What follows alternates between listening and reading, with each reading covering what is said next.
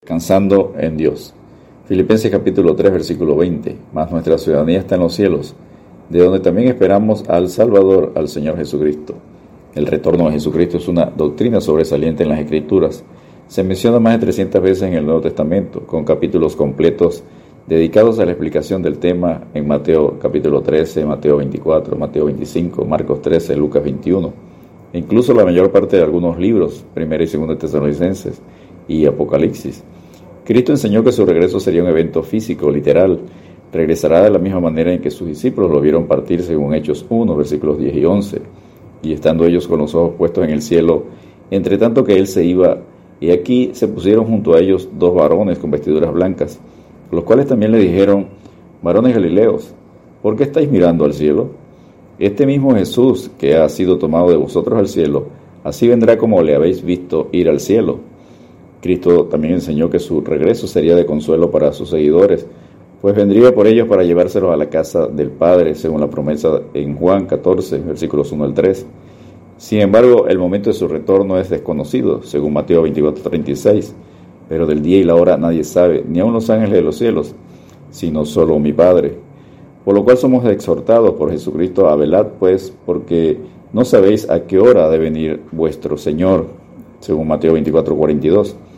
Durante su ausencia, su pueblo debe ser un mayordomo fiel, según Mateo 24, versículos 45 al 51, que le sirva fielmente para recibir su elogio y recompensa como el siervo fiel. Y su Señor le dijo, bien buen siervo y fiel, sobre poco has sido fiel, sobre mucho te pondré, entra en el gozo de tu Señor, según Mateo 25, versículos 21 y 23. Punto número uno, la secuencia de los eventos. El retorno de Jesucristo, su segunda venida, será en el siguiente orden. Primero, la iglesia será arrebatada, según 1 Tesalonicenses 4, versículos 16 y 17, porque el Señor mismo con voz de mando, con voz de arcángel y con trompeta de Dios, descenderá del cielo y los muertos en Cristo resucitarán primero. Luego nosotros los que vivimos, los que hayamos quedado, seremos arrebatados juntamente con ellos en las nubes para recibir al Señor en el aire, y así estaremos siempre con el Señor. Segundo, se da el evento de los siete años de la tribulación, donde se manifestará el anticristo, como enseña 2 Tesalonicenses 2.3. Nadie os engañe en ninguna manera, porque no vendrá sin que antes venga la apostasía y se manifieste el hombre de pecado, el hijo de perdición. Tercero, los siete años de la tribulación finalizan con la segunda venida de Cristo. Revelará su gloria, será visible según Mateo 24:30. Entonces aparecerá la señal del Hijo del Hombre en el cielo, y entonces lamentarán todas las tribus de la tierra, y verán al Hijo del Hombre viniendo sobre las nubes del cielo con poder y gran gloria. Y en Apocalipsis 1.7, y aquí que viene con las nubes, y todo ojo le verá, y lo que les traspasaron y todos los linajes de la tierra harán lamentación por él. Sí, amén. Punto número 2, el arrebatamiento de la iglesia. El arrebatamiento recto de la iglesia llevará al creyente al cielo el verdadero lugar de su ciudadanía, y transformará sus cuerpos mortales en cuerpos inmortales, cuerpos glorificados, como con el que resucitó Jesucristo, según enseña Filipenses 3, versículos 20 y 21. Mas nuestra ciudadanía está en los cielos, de donde también esperamos al Salvador, al Señor Jesucristo, el cual transformará el cuerpo de humillación nuestra para que sea semejante al cuerpo de la gloria suya, por el poder con el cual puede también sujetar a sí mismo todas las cosas.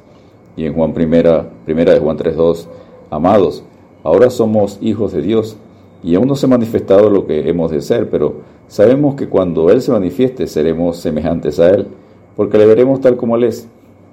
Esta esperanza exige al creyente estar siempre preparado y santificado, como enseña 1 Juan 3.3, y todo aquel que tiene esta esperanza en Él se purifica a sí mismo así como Él es puro. Punto número 3. La segunda venida de Cristo se consumará al final de los siete años de la tribulación y será revelada la gloria de Dios, como enseña Apocalipsis 19, versículos 11 al 13. Entonces vi el cielo abierto y aquí un caballo blanco y el que lo montaba se llamaba fiel y verdadero, y con justicia juzga y pelea. Sus ojos eran como llama de fuego y había en su cabeza muchas diademas, y tenía un nombre escrito que ninguno conocía sino él mismo. Estaba vestido de una ropa teñida en sangre y su nombre es el Verbo de Dios vendrá con todo su ejército celestial, que incluye la iglesia y ángeles, como enseña Apocalipsis 19:14. Y los ejércitos celestiales, vestidos de lino finísimo, blanco y limpio, le seguían en caballos blancos. Cristo vendrá a juzgar y gobernar con justicia, según Apocalipsis 19:15. De su boca sale una espada aguda para herir con ella las naciones, y él la regirá con vara de hierro, y él pisa el lagar del vino del furor y de la ira del Dios Todopoderoso. Cristo reinará con su pueblo en cuerpo glorificado por mil años en la tierra desde Jerusalén, con su nombre Rey de Reyes y Señor de Señores, como enseña Apocalipsis 19:16. Por lo tanto, los creyentes debemos estar siempre preparados para la venida de Cristo como un evento de esperanza y sumo gozo, como termina el Nuevo Testamento, repitiendo con el apóstol Juan, Amén, sí ven, Señor Jesús, en Apocalipsis 22:20. Descansemos en Dios, aguardando la esperanza bienaventurada y la manifestación gloriosa de nuestro gran Dios y Salvador Jesucristo, como enseña Tito 2.13. Dios te bendiga y te guarde.